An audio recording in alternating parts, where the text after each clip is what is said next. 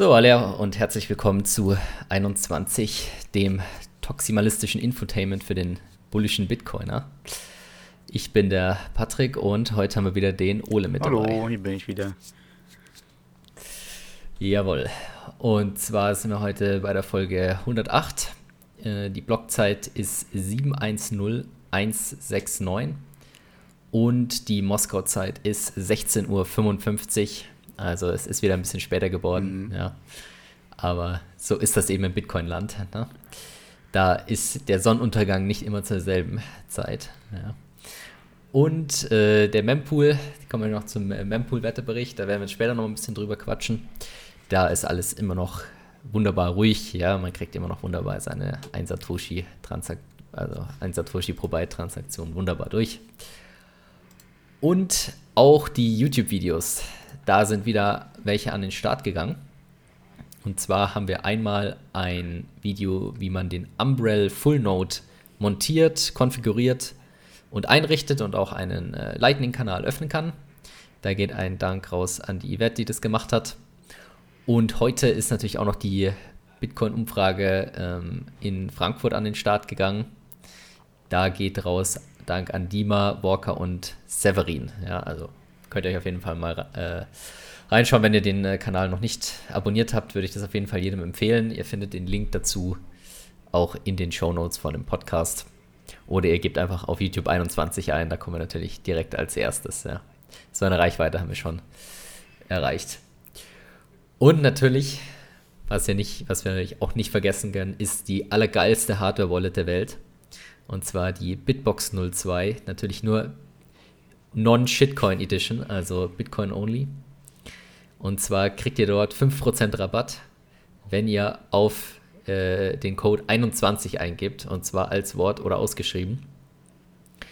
Oder ihr geht auf äh, shiftcrypto.ch slash 21, dann bekommt ihr auch wunderbar diesen 5% Rabatt und unterstützt natürlich den Verein, sodass wir weiter richtig guten Content für euch äh, raushauen können. Ja? Äh, schlechter Content wird dadurch nicht unterstützt. Ja? Der wird rausgeschnitten. Deshalb haben wir heute auch äh, eine Premiere, nämlich zum ersten Mal haben wir keine Boomer dabei in der Sendung. Ja, also das ist ein gewisser Generationenwechsel, der sich vollzieht, weil natürlich alle Boomer natürlich zu faul waren. Und dementsprechend muss heute mal die junge Generation herhalten. Genau. Oder? Hattest du nicht so eine coolen äh, Klatschgeräusche oder so? Nee, passt das hier schon? Ja, ja, natürlich, natürlich. Wir, wir haben ja jetzt auch dank eurer Spenden natürlich auch unser Recording-Setup äh, aufgerüstet. Ja, das heißt, wir können auf jeden Fall hier auch jetzt richtig geile Sounds raushauen, zum Beispiel diesen hier.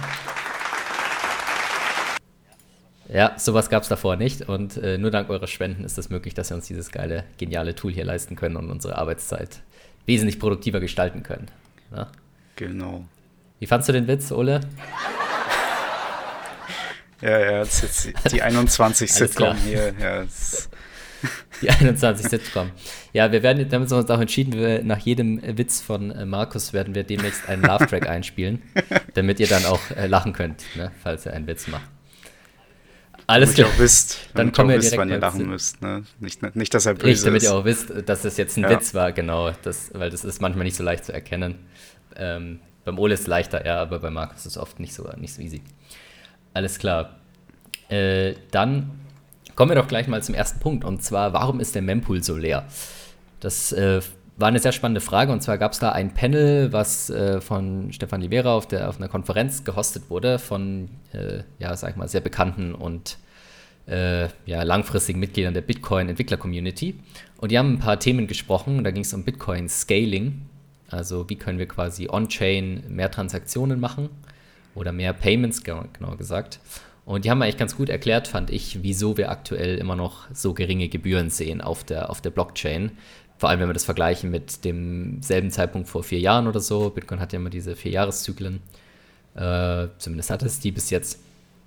Und da sieht man, dass äh, 2017 die, die, die Transaktionen wesentlich teurer waren. Und zwar sogar äh, absolut teurer. Ja? Also wir haben ja jetzt, muss man bedenken, auch wesentlich höhere Preise. Das heißt, äh, jede Bitcoin-Transaktion ist äh, per se, wenn man dieselben Satoshis pro Byte bezahlt, äh, wesentlich teurer, aber man hat gesehen, das Ganze ist immer noch sehr günstig. Und da gibt es mehrere Faktoren. Also ein äh, Faktor, der sich anscheinend stark verbessert hat, ist Batching. Also wer nicht weiß, was das ist. Bei Bitcoin hat man äh, bei den Transaktionen ja immer sogenannte Inputs und Outputs. Das heißt, Inputs sind immer, äh, ähm, ja, die geben quasi die Outputs von der vorherigen Transaktion aus. Kann man sich vorstellen wie ein Geldschein. Ja, man legt einen 20er und 50er rein. Und das Interessante bei einer Bitcoin-Transaktion ist, dass diese Scheine quasi neu geschmolzen werden in der Transaktion und neue Scheine ausgegeben werden. Und das sind dann die Outputs und die können dann wieder für das nächste Input verwendet werden. Und was äh, Batching macht, ist quasi, dass wenn ich zum Beispiel eine Börse bin, ähm, dann kann ich eine Auszahlung machen an 100 Nutzer gleichzeitig, zum Beispiel alle 10 Minuten. Und dann brauche ich zum Beispiel nur einen Input und habe 100 Outputs und einen Change-Output. Das ist wesentlich effizienter, als wenn ich ein, äh, eine Transaktion für jeden Nutzer mache, weil dann habe ich ein Input, ein Output und ein Change-Output pro, ähm, pro Transaktion. Ja, das heißt, ich habe dann eine massive Steigerung der Effizienz, gerade weil die Inputs das sind, was viel äh, Platz braucht. Also das haben an sehr viele äh, Börsen in den letzten Jahren implementiert und das, das, zeigt sich auch, dass das einen massiven Impact hatte auf die Chain, äh, ja, wie viele Transaktionen einfach on-chain sind. Dann haben wir als zweiten Punkt äh, Lightning. Das fand ich sehr, entspannt, äh, sehr spannend auch, dass man auch sehen kann, dass Lightning da wirklich was ausmacht. Ich glaube, also gefühlt, äh, denke ich, hat das jeder von uns gemerkt, dass sobald man ein Lightning Wallet hat, dass dort die meisten einfach viel leichter mal eine Transaktion machen und gerade bei den ganzen Konferenzen, die wir hatten, auch bei der Zitadelle und so, haben natürlich alle mit Lightning das gemacht und keiner hat eine On-Chain-Transaktion gemacht und früher wären das alles On-Chain-Transaktionen gewesen und da kann halt eine, Kon eine äh, Konferenz oder so kann da schon mal deutlich was ausmachen, ja? ja, wenn da auf einmal am Tag vielleicht 200, 300 Transaktionen mehr sind als sonst wären. Das kann die Chain schon äh, äh, in gewisser Weise belasten, ja, weil wir eben nur begrenzten Platz haben. Und das fällt halt aktuell einfach weg durch die ganzen Lightning-Zahlungen. Hier gibt es massives, massives Wachstum. Was sie auch gesagt haben, ist Timing. Also das war auch sowas wie, dass viele Wallets einfach äh, ja, Enterprise Wallets, also Unternehmen, viele einfach quasi, zum Beispiel Bitmax, das, die waren bekannt dafür, dass sie einfach an einem Tag in der Woche alle Transaktionen auf einmal rausgehauen haben und dann massiv quasi dort ein Fee-Event war und die Leute richtig viele Fees zahlen mussten. Und jetzt wird es eben quasi besser getimed, dass man weiß, okay, am Wochenende sind zum Beispiel weniger Transaktionen, da ist es günstiger, dann machen sie da die Transaktionen. Und es wird natürlich, dass es viel smoother ist quasi und deutlich weniger äh, Fee-Spikes gibt, wo auf einmal Leute massiv Transaktionen in die Chain packen und die Transaktionsgebühren dadurch kurzfristig stark ansteigen. Äh, dann Segwit natürlich, also Segwit Adoption hat sich massiv erhöht, wir sind da schon über 70 Prozent. Äh, vor vier Jahren gab es kein, oder gab es Segwit seit zwei, drei Monaten. Das heißt also, die Segwit Adoption ist sehr, sehr wichtig dafür, dass die ganze ähm, äh, ja, das, da wird einfach äh, im Design einfach ist es ja so geregelt, dass Segwit weniger Platz verbraucht in der Chain. Das heißt, wir haben einfach größere Blöcke. Das hat, macht, macht auch was aus. Also man könnte schon fast von 50% Vergrößerung der Blöcke bis jetzt sprechen, 50, 60%. Die Blöcke sind mittlerweile meistens so 1,5 Megabyte groß im Vergleich zu 1 Megabyte noch vor vier Jahren. Und äh, ja, Wallets haben sich generell verbessert. Also die haben bessere Fee-Estimation, das heißt, die, die haben nicht mehr so abstruse Algorithmen, wo sie einfach die doppelte Gebühr zahlen von der höchsten Gebühr oder so, nur um in den nächsten Block zu kommen. Und sie planen auch mehr langfristig, das heißt, es gibt halt die Option zum Beispiel in 24 Stunden bestätigen und dann hast du viel weniger Gebühr und viele Wallets früher hatten das nicht, die haben einfach rausgehaut. Und dann kommen natürlich auch noch sowas wie Sidechains dazu, wie Liquid, wobei man sagen muss, dass die kaum Aktivität haben. Man weiß aber halt nicht, wie große Summen das sind. Das heißt, es ähm, könnte schon sein, dass dort sehr große Transaktionen auch gemacht werden, die sonst vielleicht auf der Bitcoin-Blockchain gelandet werden.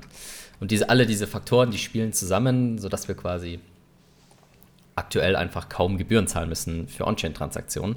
Und das fand ich spannend, dass das eigentlich schon von vor Jahren eigentlich vorhergesagt worden ist, dass das immer so ein Trade-off sein wird. Ja, sobald quasi die Transaktionen stark ansteigen, sind alle gezwungen, sich mehr damit zu beschäftigen, wie sie Gebühren ähm, machen, wie sie Gebühren setzen, wie sie ihre Gebühren sparen können, wie sie On-Chain-Space äh, sparen können. Weil wenn die Gebühren sowieso niedrig sind, dann hat einfach niemand einen Anreiz, das zu tun. Und dadurch ist auch äh, das klar, dass äh, die Gebühren höher sind, als sie sonst wären. Aber es ist halt so, das kostet natürlich Geld, das alles zu implementieren, Batching zu implementieren. Da brauchst du Software. Äh, Ingenieure, die das Ganze machen, ja, Softwareentwickler und das, die, die sind meistens nicht günstig, das heißt, man macht das nur im Notfall, sagen wir mal. Und nur wenn es sich auch langfristig lohnt und das sehen wir halt jetzt. Das heißt, wenn wir wieder einen Fee-Spike haben, so wie vielleicht am äh, ähm, Mitte 2021 oder Anfang 2021, dann führt es wieder dazu, dass mehr Leute darüber nachdenken, wie sie noch mehr Fees sparen können und noch mehr vielleicht auf Lightning auswechseln äh, können oder auf Liquid oder auf andere äh, Scaling-Lösungen. Und ja, das fand ich eigentlich ein sehr, sehr, sehr spannendes Panel und sehr, sehr interessant. Ja, äh, ist auf jeden Fall so. Also seitdem ich auch Lightning entdeckt habe, ähm, im Alltag brauche ich halt keine On-Chain-Transaktionen mehr für meine alltäglichen Sachen, so wenn ich bei Bitrefill mir den Rewe-Gutschein kaufe. Ähm, da mache ich dann eben fix eine Lightning-Transaktion, brauche keine drei Blöcke warten, bis es bestätigt ist und habe mein äh, Lachsbrötchen oder so, was ich dann in der Pause esse. Und äh, ja. das hat auf jeden Fall einen riesen Einfluss. Eine Million von Transaktionen möglich auf Lightning, die dann auf der Chain wegfallen. Also theoretisch natürlich. Ja. Richtig. Man könnte schon fast sagen, äh, On-Chain-Transaktionen sind nur was für genau. Boomer. Ja. Also, die coolen Kids von heute, die benutzen keine On-Chain-Transaktionen ja. mehr. Ähm, ist sowieso, ist sowieso mit Lightning und so viel, viel einfacher gerade für Payments geeignet. Ja. Ja. Man muss es wirklich so sehen, dass On-Chain eigentlich mehr so ein Settlement-Netzwerk genau. ist. Und das ist ja genauso wie genauso wie vielleicht mit Banküberweisungen auch. Ähm, die macht man einfach viel seltener, als jetzt zum Beispiel seine Visa-Karte zu nutzen oder Bargeld zu nutzen. Ja. Und, äh, das ist nicht quasi überraschend, dass das, dass das passiert. Ja. Genau, und dann hatten wir natürlich äh, diese Woche auch die Taproot Activation. Was kannst du uns dazu genau, sagen? Genau, ja. Ähm, Im Blog, oh Gott, ich hatte es mir aufgeschrieben, genau, 709632 wurde Taproot endlich aktiviert nach jahrelanger Diskussion und äh, ja, rumprogrammieren und rumprobieren auf irgendwelchen Testnetzwerken, haben wir jetzt endlich Taproot implementiert auf der Mainchain. Und ja, das hat eben große Auswirkungen, ja, ein riesengroßes Upgrade ja, auf zum Beispiel den Speicherplatz, den Transaktionen brauchen, auf die Aggregation, also genau, äh, auf das Batching, würde ich jetzt mal schätzen, dass du das damit meinst, Patrick, ne? Äh, ja, also es hat, es, es ist ganz interessant, weil die, wir können ja noch ein bisschen durchgehen, genau. was, was die ganzen Taproot-Transaktionen, äh, was die ausmachen. Also wir haben ja schon vorher gesagt, dass quasi eigentlich fürs On-Chain-Scaling die Transaktionsgröße das Bedeutende ist. Und was Taproot macht, ist, dass es bestimmt bei, unter bestimmten Voraussetzungen, zum Beispiel bei Multisig und so weiter, äh, es erleichtert, dass die, die Transaktionsgröße einfach kleiner wird. Und das ist einfach das, das was halt viele immer krass unterschätzen, ja. Man, ähm, die denken, oh, wir brauchen jetzt in unserer Chain, brauchen wir die, das neueste super mega Giganto-Feature und das muss alles super shiny sein und so, aber nein, das, was du wirklich machen musst, was du wirklich brauchst, sind diese Basics. Und die Basics sind, die Chain muss klein sein, die Chain muss verifizierbar sein, es muss dezentral sein. Und da ist eben das wirklich harte Engineering, ja, die letzten 5% noch rauszuholen. Und das ist, denke ich, halt mit Taproot ganz gut gelungen, dass wir jetzt quasi die Möglichkeit haben, auch komple komplexere Konstruktionen, gerade für Enterprise-Wallets, für Multisig-Wallets und für diverse Contracts, die da noch entwickelt werden dafür, äh, jetzt haben und dadurch die sowohl die Verifizierung beschleunigen, als auch äh, die, ähm, ja, den On-Chain-Space, den wir im Normalfall brauchen. Und das führt dazu, dass wir in, in bestimmten Fällen, zum Beispiel eben bei Multisig, eine höhere Privacy haben oder bei Lightning Channels und On-Chain-Space einsparen. Ja, das heißt, ja, es ist nicht so, dass jetzt mit Taproot die neuesten, schönsten und coolsten Features kommen, aber das ist nicht der Standard, an dem sich ein Update messen muss, sondern das muss sich daran messen, wie dezentral macht es Bitcoin, wie skalierbar macht es Bitcoin und wie sicher macht es Bitcoin. Ja. Und äh, wie privat macht es Bitcoin. Und auf allen diesen Punkten hat Taproot Vorteile. Und das ist das, wo wir uns halt langfristig äh, ja, hinbewegen, hinbewegen sollten. Genau, ich das war. Ich hatte auch schon ein Meme gesehen, wo dann äh, Bitcoin durch die Tür gestürmt kam und Chainalysis auf dem Boden lag und dann nur gesagt wurde, ja, Taproot ist hier. Also Privacy auf jeden Fall ein sehr wichtiger Punkt auch bei dem ganzen Taproot-Update. Natürlich, wenn man es richtig anwendet.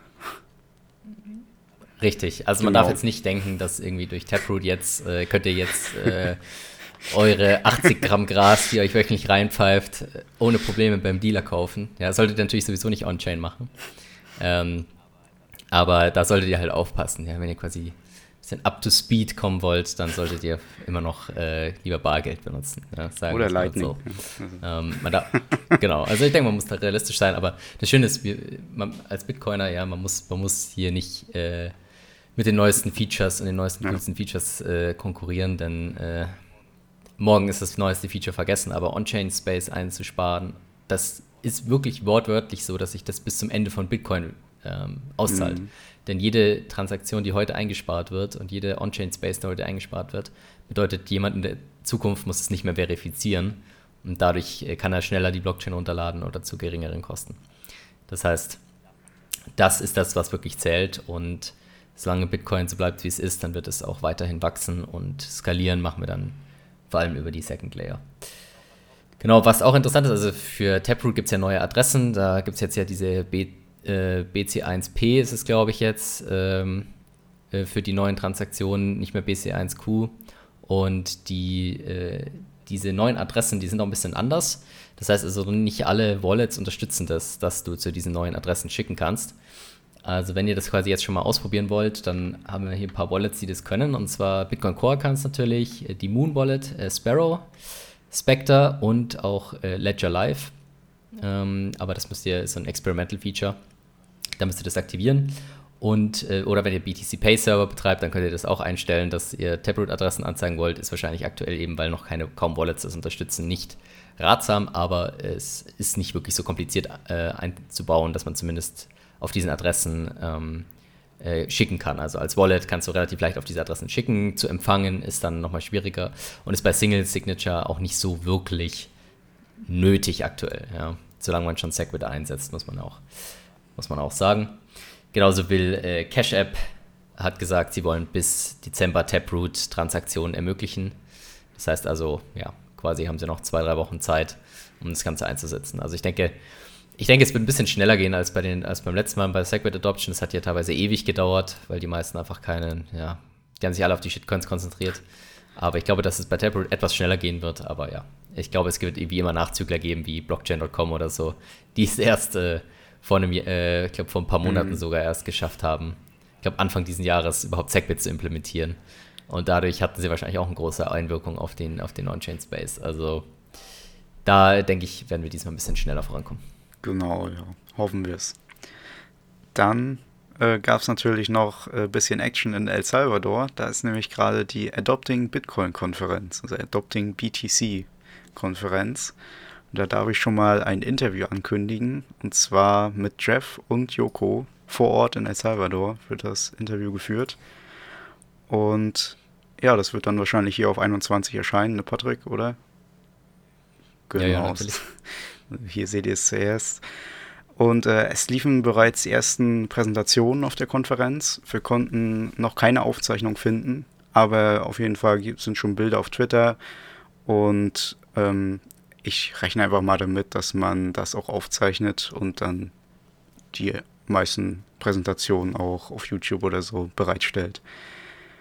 Und dann äh, gab es dann noch eine coole Aktion und zwar wurde eine Delegation oder interessierte äh, Leute wurden auf eine Besichtigung durch die Vulkan-Mining-Anlagen genommen, also eben in El Salvador, ähm, wo Erdwärme benutzt wird, um Bitcoin-Mining zu betreiben. Da gibt es auch viele Bilder und Videos auf Twitter. Kann man auf jeden Fall mal reingucken. Sehr spannend, was da so abgeht. Ähm, ja, ich schätze einfach mal, dass dieses Land und die ganze Region da in eine sehr vielversprechende Zukunft blickt. Auch mit der Demografie. Also es gibt extrem viele junge Leute. Ich kann, hoffe nur das Beste da. Richtig, wenig Boomer. Das ist sehr, ja, sehr vorteilhaft für das Land. Wenig Boomer, ja. Also Gen Z da sehr äh, auf dem Vormarsch. Und ja, ähm, ich habe hier noch genau die äh, Wirtschaftsministerin Maria Luisa Ayam. Ich weiß nicht, ob ich den Namen richtig ausgesprochen habe. Sorry. Die hat dann gesagt, äh, Bitcoin wird Fortschritt und bessere äh, Möglichkeiten ins Land bringen. Und auch noch äh, ein Botschafter von El Salvador hat gesagt, wir sind die Hauptstadt der ökonomischen Freiheit oder der wirtschaftlichen Freiheit. Ja, ob das so sein wird, wir hoffen mal drauf. Ne? Ja, also ich, ich denke schon. Also ich habe auf Twitter auch so eine Anekdote mitbekommen, dass die ähm, anscheinend beim Flughafen, wenn du gesagt hast, also die haben dich gefragt, ob du quasi wegen der Bitcoin-Woche mhm. anreist in El Salvador. Und wenn das so war, dann wurdest du quasi schnell durchgeschleust und es wurden keine Covid-Pässe und so überprüft bei der Einreise. Also ich finde das schon interessant. Also ich meine, wo gibt es das auf der Welt, dass du quasi, wenn du jetzt nicht äh, hier Staatspräsident bist oder irgendwie FIFA-Präsident mhm. oder so, dass du einfach reingelassen wirst ins Land, ohne dich quasi da ja, äh, ausweisen zu müssen und so weiter oder dass du da äh, bevorzugte Behandlung kriegst. Also ich habe das Gefühl, diese, diese These, dass quasi Bitcoin ähm, natürlich in manchen Ländern verboten wird, aber in manchen Ländern eben extrem gefördert wird, die scheint tatsächlich gerade ähm, in vollem Gange zu sein und El Salvador, die tun sich quasi hier die Pole Position ja. sichern, um äh, Bitcoiner aus der ganzen Welt anzulocken, weil sie eben merken, dass das einen massiven Boost für ihre Wirtschaft und äh, für die ja, Internationalisierung und für die ähm, für den Austausch mit anderen Ländern, mit den Handel und so weiter äh, einfach ja, große, große Fortschritte bringen kann. Und äh, da werden wir wahrscheinlich in Zukunft auch noch mehr, äh, mehr davon sehen. Ja. Also man, egal, ob man jetzt den Präsidenten gut findet oder nicht, aber die, der Speed, mit dem die ja, vorgehen, ist Fall. natürlich wieder äh, schon beeindruckend. Das ist wohl so, ja. Und ich habe auch auf Twitter die steile These gelesen, oder so stellt sie wahrscheinlich gar nicht, dass Europa dann zur dritten Welt wird oder eben zu den Entwicklungsländern und dann Südamerika und Lateinamerika irgendwann die Wirtschaft wohl anführen wird. Und wenn das so weitergeht, wie wir jetzt sehen, dann kann ich mir das auch tatsächlich sehr gut vorstellen. Weil ich glaube nicht, dass Deutschland in naher Zukunft Bitcoin kaufen wird oder generell europäische Länder. Ja. Mhm. Also auf dem richtigen Weg sind wir aktuell nicht, ja. ne? wenn man es jetzt anschaut, was zum Beispiel in Österreich passiert, dass sie eben Bitcoin besteuern mhm. wollen und so, das geht eigentlich aktuell noch in die falsche Richtung. Aber ich denke, es ist auch nicht komplett ähm, ja, abwegig. Also es, beziehungsweise es ist ein bisschen vorhersehbar, weil eben in Europa gibt es einfach sehr viele Boomer, mhm. ja, die kennen sich einfach mit der Technik nicht aus die wissen nicht, was Bitcoin ist äh, und die haben natürlich auch quasi diverse berechtigte Interessen oder ja, was, was heißt berechtigt? Die, diverse Interessen einfach daran, ähm, zum Beispiel, dass die Rente, dass sie eine Rente mhm. bekommen, ja, dass sie einfach da quasi äh, versorgt werden, dass sie, äh, ja, die wollen sich mit der neuesten Technologie beschäftigen und es sind halt eine große Mehrheit. Das heißt, in der Demokratie haben die halt einen großen Einfluss.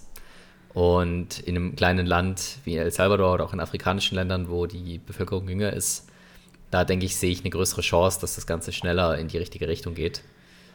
Und dann haben wir natürlich die USA. Da geht es natürlich aktuell ja. auch sehr in die richtige Richtung, muss man ja, muss man ja auch sagen. Ja, wobei ein großer Faktor natürlich ist, dass ähm, wenn der Staat jetzt Bitcoin fördern würde, jetzt in den westlichen Ländern, er dann natürlich auch an seiner Macht so gewissermaßen sägen würde, hätte ich gedacht. Also weil natürlich der US-Dollar und der Euro ziemlich großer Faktor sind bei dem, bei den Einfluss, bei dem Einfluss, den die Staaten haben auf die Welt und auf die Menschen. Aber. Ja, aber hm, das genau. ist eben so, dass das nur bei den, äh, von den, dass halt die, die US-Amerikaner am meisten davon genau. profitieren, von dem Dollar. Und ähm, ja, wer vom Euro wirklich profitiert, ist immer hoch debattiert, ja. ja. Da sind sich die Leute nicht so ganz einig, äh, ob das überhaupt eine gute Idee war. Aber äh, beim, beim US-Dollar ist halt relativ klar, dass wenn ich das Geld drucken kann und ich kann es kontrollieren, dann bin ich im Vorteil. Und ähm, für El Salvador war es einfach zu sagen, okay, bevor ich mich jetzt von dem US-Dollar kontrollieren lasse, lasse ich mich lieber von einem dezentralen Netzwerk kontrollieren, ja, mhm. was eigentlich schon das falsche Wort ist, sondern ich, ich nehme freiwillig an diesem ja. Netzwerk teil. Und keiner kann mir da vorschreiben, wie viel, äh, wie viel Geld nächstes Jahr existiert und so weiter. Sondern das ist alles vorgegeben und niemand kann das verändern. Und für diese Länder ist es einfach strikt besser. Also. Und ich, ich merke gerade, ich habe noch äh, was vergessen, und zwar, wer spricht denn überhaupt auf dieser Konferenz? Also, äh, ich habe nämlich noch ein paar Namen rausgesucht. Also, hätten wir einmal René Pickard, den kennen wahrscheinlich die meisten. Dann natürlich Alex Gladstein, kennt man auch. Äh, Stefan Livera, den Patrick eben schon zitiert hatte. Dann unseren Christian Rutzoll, der gute Bitcoin-DJ und äh, Entwickler von Raspberry Blitz soweit ich weiß. Äh, und ja. ja. dann noch Jonas Nick und noch sehr viele andere. Also ihr könnt aber mal auf die Seite gehen, da sehr viele Namen zu, zu lesen. Da. Sehr spannend. Ja, also wir hoffen auf jeden Fall, dass da noch äh, von den Talks und ja. so weiter äh, was rauskommt. Damit wir uns das Ganze auch nochmal äh, reinziehen können. Ja, ich bin natürlich sehr neidisch auf die Leute, ja, die da ich sind. Auch. Ich hoffe, dass äh, Jeff und Joko äh, aus dem Team äh, berichten werden. Ja, und die, die Eindrücke vor Ort schildern können. Was wir auch noch mitbekommen aus El Salvador, dass halt wirklich anscheinend gerade die großen Händler und so ähm, wirklich zuverlässig auch Bitcoin akzeptieren und auch oft nicht diese Chivo Wallet nutzen, weil die oft anscheinend ein paar Macken einfach hat. Ähm, die funktioniert mei äh, meistens zu, äh, zuverlässig, aber nicht immer und hat halt ein paar Probleme, auch wenn man den Lightning Code finden will und so. Aber die größeren, die benutzen tatsächlich so Ebex Mercado und so anscheinend, also die großen Anbieter, die ja, und das finde ich äh, ganz vielversprechend, weil das ja bedeutet, dass wenn du zum Beispiel OpenNote oder so einsetzt, als jetzt zum Beispiel McDonalds, dann kannst du halt das Ganze relativ schnell auch zum Beispiel in Deutschland ja. implementieren und hier auch in Deutschland das akzeptieren, weil die haben ja, McDonalds, die haben ja quasi diese weltweit, diese Bezahlterminals und so, die sind ja mhm. einheitlich, auch diese Touchscreens. Und ich schätze mal, dass das gar nicht mal so schwer wäre, das auch in anderen Ländern anzubieten. Da ist wahrscheinlich die genau. regulatorische genau. Hürde höher. Ja als jetzt das, die rein technische Umsetzung. Also wenn Sie wollen, dann können Sie es wahrscheinlich relativ schnell einfach umsetzen und sammeln dort auch quasi Erfahrungen und ist jetzt mehr so ein Pilotprojekt. Ja. Also darf man auch nicht unterschätzen und ein bisschen so die Mythen werden da rausgenommen. Ja. Gut, dann haben wir noch ein etwas ja, interessantes Projekt. Ähm, ich bin mir noch nicht ganz sicher, was ich davon halten soll. Also da geht es um Synonym heißt es. Das ist von dem John Carvalho, der ist relativ bekannter Bitcoiner. Auf Twitter sehr bekannt. Ich glaube, der war auch bei Bitrefill mal. Und die wollen quasi mit dieser neuen Firma Synonym, die gehört anscheinend zu Tether, ähm, Tether Holdings, also die, die auch den Stablecoin rausbringen. Und die wollen ja diverse Sachen machen anscheinend. Also es, der Fokus scheint mir etwas noch nicht ganz klar zu sein. Also sie wollen zum einen so ein Lightning Service Provider sein. Sie quasi Channels anbieten, Liquidität, Rebalancing und so Geschichten aber auch äh, Open Source Software wollen sie entwickeln für Lightning, mobile Lightning Nodes und äh, verschlüsselte Remote Backups und so weiter.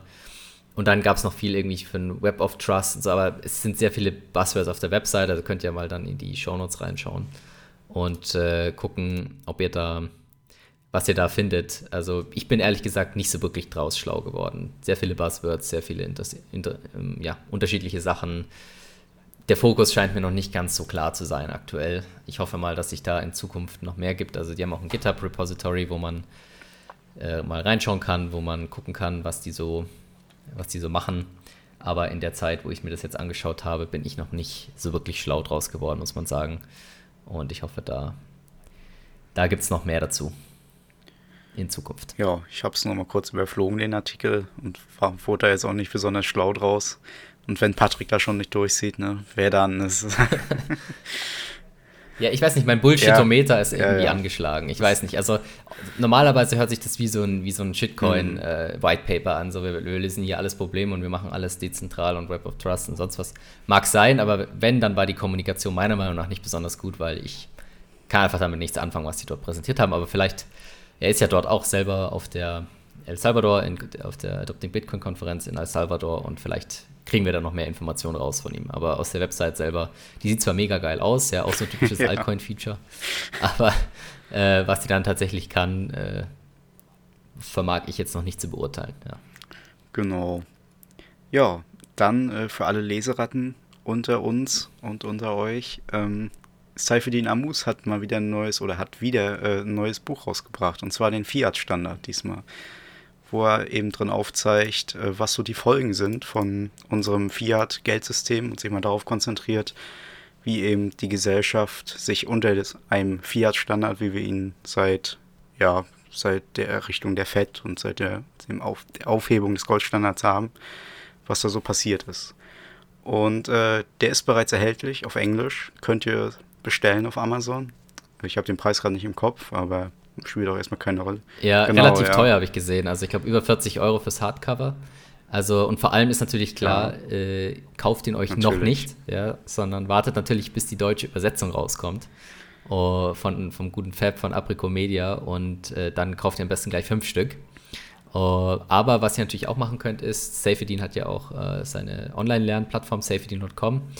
Ich äh, habe da auch äh, Zugang und habe mir da den, äh, den Fiat-Standard schon durchgelesen und ich muss sagen, es ist, das Buch ist nicht so krass wie der Bitcoin-Standard. Also der Bitcoin-Standard ist, finde ich, halt krasser, weil er halt auf diese ganz österreichische Schule-Thematik mhm. eingeht, weil das ich halt sehr spannend finde. Und Fiat-Standard ist mehr so halt drumherum, da redet er halt zum Beispiel über äh, Klimawandel, mhm. er redet über ähm, fossile Brennstoffe, er redet über Ernährung und so weiter. Das sind mehr so Themen, auch die er auf Twitter oft schreibt. Und über das Fiat-System und vergleicht es ein bisschen mit dem Goldstandard. Und was er halt besonders macht, ist, dass er halt quasi das Fiat-System vergleicht mit, mit Bitcoin. Ja? Also was sind die Nodes? Ja? Wer sind die Miner in dem System? Wer sind eigentlich die Nutzer? Wer sind die Leute, die Upgrades durchführen können?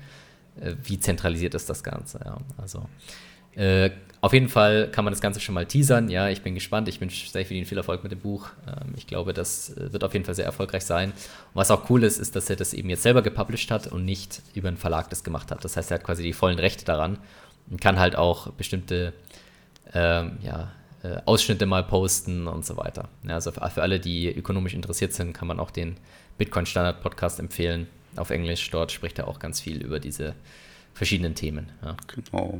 Letztens war er auch bei Jordan Peterson im Podcast. Ich habe die Folge auch gehört, so drei Viertel jetzt. Und muss auch sagen, mhm. sehr spannend. Also gerade wie dann von Jordan Peterson das Mind geblowt wird. genau.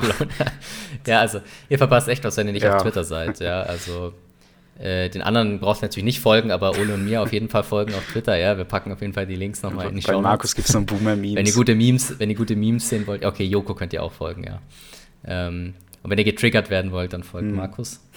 Ähm, genau. Äh, aber ja, also ihr verpasst auf jeden Fall was. Also die, da gibt es immer ganz gute Memes und ihr werdet immer top informiert. Und ich muss auch sagen, das Interview von Safedin mit John Peterson war richtig, richtig gut. Mhm. Also man hat gemerkt, John Peterson hat es richtig schnell ja. verstanden, worum es auch geht beim Mining und bei Bitcoin im Gen generell. Und ja, er hat auch äh, äh, die Nase voll von Inflation, hat gesagt. Er hat auch dann getweetet, ne, dass er gesagt hat, er hat direkt mal seine Bitcoin-Allokation erhöht nach dem Interview.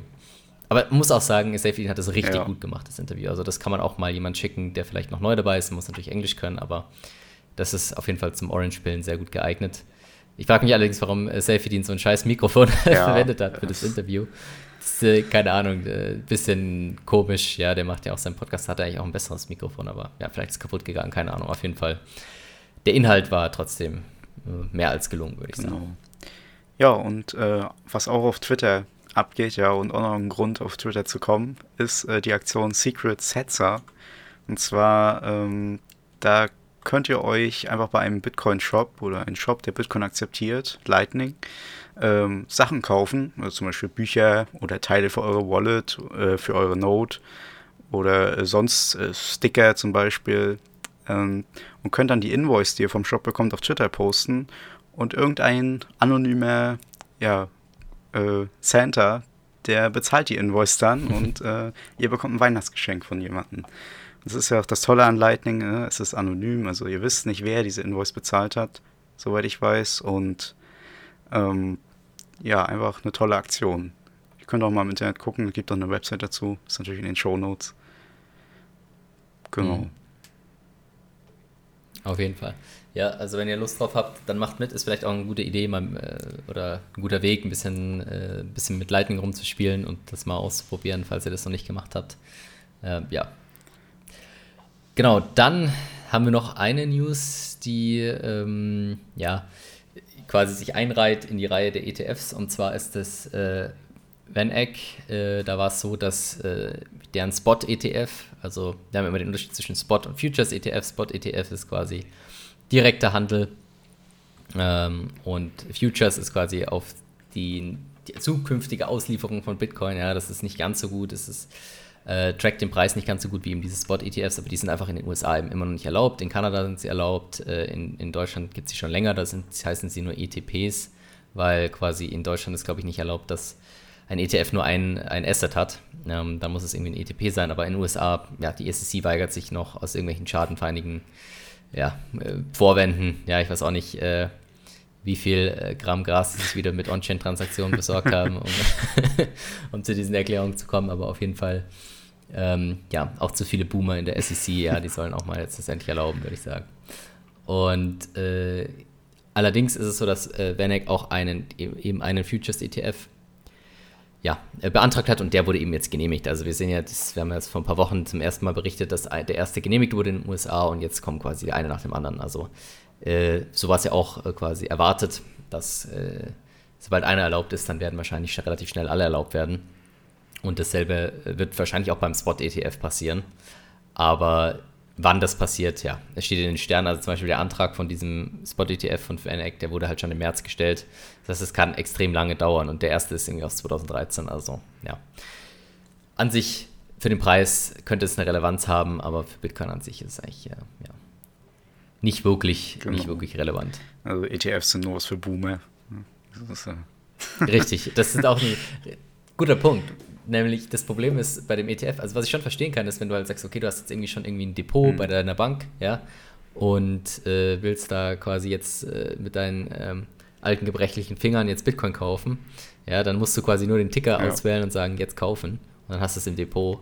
Und ja gut, in gewisser Weise hat es natürlich auch, ähm, ist natürlich auch richtig, dass es einfach kompliziert ist. Ja, du musst zum Beispiel bei der, bei der Börse dich anmelden und musst natürlich auch wieder deine Daten angeben und so. Ja, das wollen vielleicht viele auch nicht. Vielleicht ist es für die, sagen sie Mai, dann habe ich es halt in meinem, in meinem Broker-Account, die haben eh schon meine Daten, ja, muss ich das nicht noch einer Person geben. Oder auch Institutionen, die das in ihren Verträgen drin haben. Hm. Da ist, äh, denke ich, schon noch Potenzial da, ja, in den USA, aber gut wir werden, wir werden sehen, was passiert. Ich glaube, die meisten, ähm, es wird Bitcoin nicht, nicht aufhalten. Es wird vielleicht ein bisschen kurzfristig den Preis beeinflussen, sobald das Ganze rauskommt, aber langfristig macht es wahrscheinlich nicht viel aus. Genau. Und dann haben wir noch äh, ein News und zwar Marathon. Äh, die sind ja ein börsennotiertes Mining-Unternehmen aus den USA. Die machen einen auf Michael Saylor ja, und gönnen sich ordentlich 500 Millionen Dollar, äh, nehmen sie einfach in Schulden auf. Ja, mit äh, einer Option auf bis zu 75 Millionen Dollar zusätzlich und packen es alles in Bitcoin bzw. ASICs. Äh, die wollen quasi diese Schulden gehen bei sich bis 2026 und richten sich an institutionelle Anleger. Und ja, es ist, es ist einfach sehr spannend, weil dieses ganze Thema Schulden aufnehmen und so ist, mhm. wird, ja, wird ja sehr kontrovers diskutiert und Michael Saylor erklärt das ja auch mal ganz gut, dass er sagt so, wenn du halt, was du machen musst, ist eigentlich im Fiat-System, um, um reich zu werden, ist, du musst massiv Schulden haben, weil das quasi bedeutet, dass du den, den Dollar oder den Euro shortest, ja, weil wenn der, wenn der Euro im Preis runtergeht, dann steigt quasi dein Gewinn, weil du ja weniger Euros zurückzahlen musst. Das Problem mit, mit, mit Schulden oder Leverage, sagt man ja auch, ist das Problem, dass wenn du es eben nicht zurückzahlen kannst, dann bist du relativ schnell direkt liquidiert und pleite. Ja, das heißt, das ist einfach ein unfairer Vorteil, den quasi diese großen Unternehmen und großen äh, ja, Milliardäre zu haben, dass sie sich quasi massiv verschulden können und diese langfristigen Schulden eben aufnehmen können, die nicht quasi täglich gebunden sind. Und wir äh, kleinen äh, ja, Zoomer-Trader ja, mit, mit unserem Margin-Account oder so, die, du wirst halt direkt liquidiert, mit dein, wenn du auf 50x long gehst und äh, wirst richtig schön rausgehauen aus dem Markt. Ja. Also zum Beispiel, äh, Markus zeigt es immer ganz schön auf, wie man es nicht macht, wie man massiv Geld verlieren kann, relativ schnell. Also wenn ihr mehr wissen wollt, dann schreibt Markus an, wie, wie ihr schnell arm werdet. Ähm, da, da ist er Experte. Auf jeden Fall muss man äh, schauen, dass man eben mit diesem Leverage sehr, sehr, sehr aufpasst. Aber wenn man eben sagt, man kann irgendwie bis zu fünf Jahre, das ist quasi ein, ein Cycle und noch ein Jahr dazu, da kannst du dir relativ sicher sein, dass der Preis höher ist als, als davor. Und beziehungsweise wenn das nicht so ist, dann ist dann die ganze Bitcoin-These wahrscheinlich falsch. Mhm. Ja, wenn in, in fünf Jahren der Preis seitwärts geht, dann sehr unwahrscheinlich. Das heißt also, so viel Schulden aufzunehmen wie möglich ist wahrscheinlich eine gute Strategie, wenn du eben so einen langen Horizont hast und nicht täglich diese, diese Schulden einkassiert werden können und du pleite gehst. Ja, also ich würde das keinem Privatanleger wirklich raten, es sei denn, ihr habt irgendwie die Schulden könnt ihr relativ langfristig eben machen und so, dass sie nicht täglich äh, liquidiert werden könnt, weil das, das, das wollt ihr nicht. Ja. So wie der eine Typ sich einen Kredit für ein Haus genommen hat und dann damit Bitcoin gekauft hat. Ne? dann irgendwie äh, wurde dann von der Bank angezeigt oder so, weil das ja missbraucht wurde. ja gut, also es kommt immer drauf an. Also ich meine, die normalen Hauskredite, glaube ich, die kannst du, die sind sogar ohne Bindung. Die kannst du machen, aber du solltest natürlich ja. nicht lügen, wofür ja. du dein Geld verwendest. ja, du musst natürlich schon ehrlich sein. Genau, also Marathon auch äh, interessant, die sind äh, 100, fast 100% gewachsen im Vergleich zu letztem Jahr, was ihren Umsatz angeht. Also die, die Miner in den USA sind einfach ja, die größten der Welt, haben wir ja auch schon berichtet, dass die Miner mittlerweile zwar nicht äh, absolut die Mehrheit haben vom Mining, also sie sind unter 50 Prozent, eher um sie 30, aber die in den USA sind die meisten, ist die meiste Hashing-Power mittlerweile und ja, China ist bei null.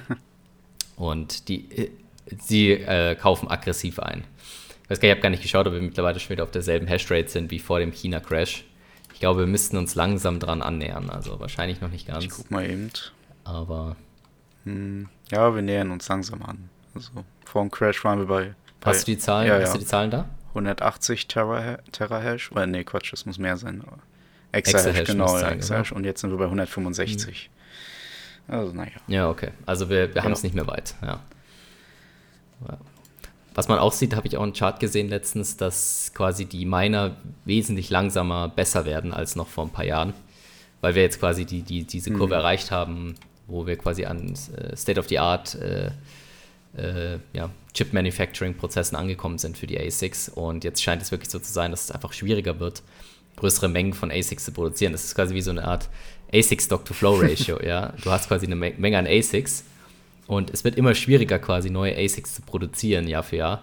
Das heißt also, es wird auch immer schwieriger, das Netzwerk anzugreifen, weil quasi, wenn du jedes Jahr nur noch 5% oder 10% mehr Hashing-Power produzierst irgendwann, ähm, dann kannst, ist es halt viel schwieriger, den Großteil der, der, der Hashrate zu bekommen. Irgendwann, ja. Das ist wie wenn du eben, wenn es bereits äh, zehntausende Tonnen Gold auf der Welt gibt, ist es schwierig, die Mehrheit des Goldes zu bekommen, weil du einfach nur 2% jedes Jahr neu, neu produzieren kannst. Das heißt, du musst es allen anderen irgendwie abkaufen. Und das kannst du dir nur leisten, wenn du profitabel bist damit. Und ähm, ja, also ich glaube schon, dass das zu einer gewissen ja, äh, Schwierigkeit führt, eine 51%-Attacke durchzuziehen, wenn quasi die Mining-Geräte einfach schwerer zu bekommen sind, beziehungsweise einfach weniger produziert werden im Verhältnis zu den Minern, die profitabel arbeiten können ähm, und auf dem Markt sind. Ja. Das war es schon wieder fast, ne? Genau, dann, dann richtig, dann sind wir schon wieder am Ende. Äh, wichtig, ja, wenn ihr Apple Podcast nutzt und unsere Statistiken sagen, es müssten so ungefähr 35% von euch sein, dann äh, geht jetzt in euren Podcast-Player und gebt uns 5-Sterne-Bewertung ab, ja. Alles andere ist äh, uns nicht würdig, ja. Äh, schreibt rein, ähm, dass euch die Folge gefallen hat, ja. Äh, wenn ihr Boomer seid und es nicht wisst, wie es geht, äh, wir können noch mal eine Anleitung in die Show Notes packen. da könnt ihr noch mal nachschauen, wie ihr so eine Bewertung abgebt, ja. Äh, alle anderen sollten das eigentlich wiss wissen. Und natürlich Feedback natürlich auch gerne in den Telegram-Chat packen. Äh, können es natürlich auch gerne markieren, dann kriegen wir es mit. Mittlerweile sind wir ja irgendwie 1850 Leute oder so schon. Das heißt, da gehen viele Nachrichten manchmal unter. Das heißt, wenn ihr eine spezifische Frage habt, könnt ihr uns auch gerne markieren. Dann können wir das gerne natürlich beantworten oder natürlich Feedback dalassen. Ähm, ja, oder wenn ihr über Boomer ablästern wollt, seid natürlich auch herzlich willkommen in unserem Chat. Ja. Zumindest ich werde euch nicht rauskicken. Was Markus macht oder Daniel, kann ich nichts versprechen. Äh, genau, dann äh, Empfehlt euren Freunden die Bitbox 02, Bitcoin Only Edition, chefcrypto.ch/21. Natürlich könnt ihr auch äh, 10 Bitboxes natürlich bestellen, ja, wenn ihr äh, ordentlich Cash auf der Bank habt. Äh, dann holt euch die und dann kriegt ihr sogar 10% Rabatt mit dem Code 2110. Also 21 Wort und dann 10 als Zahl. Genau, dann äh, lasst eure Notes laufen, ja, gerade mit Taproot, sehr wichtig, ja, dass ihr auch wirklich die Regeln äh, überprüft, ja, und stapelt ordentlich äh, Satz. Ja, vielleicht habt ihr jetzt nochmal eine Chance, was mitzunehmen vor dem nächsten Run-Up. Ja, laut Plan B müssen wir jetzt quasi noch äh, auf 100.000 genau. gehen im, im November. Also ich bin gespannt. Das wären quasi plus 50 Prozent innerhalb von zwei Wochen. Ist nicht, ist nicht un, äh, unmöglich, aber. Ja, ich habe auch schon wieder die ersten technischen Analysen auf Twitter gesehen, die dann jedes Mal hervorkommen bei jedem Drop, dann, die dann gesagt haben: Ja, das ist der letzte, äh, ne, das ist das letzte Mal Minus und jetzt geht's auf 300k. Richtig, also ich glaube auch, dass wir erst wieder hochgehen, sobald äh, Markus äh, Short ja. geht auf Allen Markets. Das wird dann wieder das Kaufsignal sein. Das werde ich nutzen, um reinzugehen. Genau. Ja. Insider Trading hier, ne? Den Kontakt richtig, zu Markus. Richtig. Super. Gut, dann äh, hat mich gefreut, Ole, dass du wieder dabei warst und äh, wir hören genau. uns. Tschüss. Ciao, ciao. That's I just can't believe that's true. It's it's amazing that I, I, I, think I must be misunderstanding because it seems like you can move the value of the electricity electricity magically without any of the problems of transportation. Yes, exactly. Wow, that's really something. Yes, exactly. Wow.